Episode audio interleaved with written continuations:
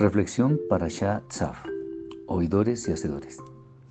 En esta parashá leemos un texto interesante, Vaikra 8:23.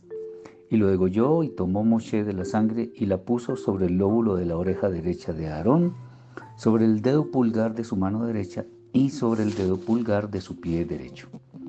Sabemos que Aarón y sus hijos fueron designados para oficiar la labor de sacerdotes.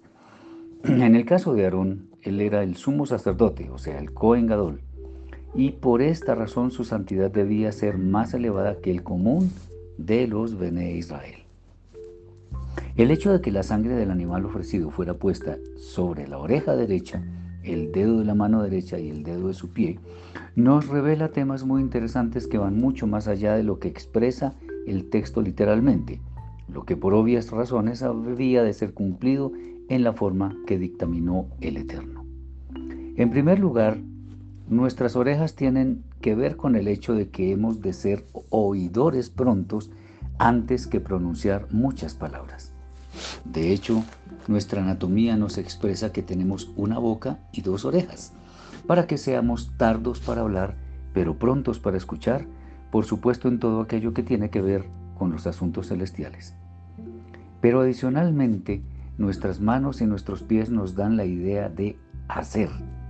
Esto nos revela el hecho de que Aarón y sus hijos debían encaminar sus obras por el lado de las ordenanzas celestiales, haciendo lo que corresponde con la justicia y misericordia que el Santo de los Santos demanda de nosotros. Akadosh mismo estableció una instrucción en extremo importante. Y vosotros me seréis un reino de sacerdotes y gente santa. Lo que significa que en forma análoga a la senda de Aarón, cada uno de nosotros debe ser un excelente oidor de aquello que eleva nuestra estatura espiritual, que no es otra cosa que la voluntad del más santo de los santos. No obstante, no solo debemos quedarnos en el acto de escuchar. De hecho, escuchar es más que percibir algo por medio de nuestros oídos. Lo que escuchamos debe ser traducido en obras que aumenten nuestro activo en las regiones celestes. De ello el Rab Shaul hace eco en Romanos capítulo 2 versículo 13, porque no son oidores de la ley los justos ante Elohim, sino los hacedores de la ley serán justificados. Esto último es lo que representa a un hombre justo, oír y hacer.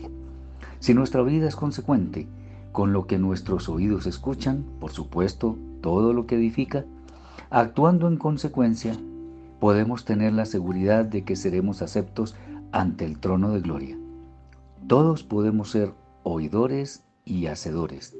Te invito a probar esta bella experiencia. Shabbat Shalom.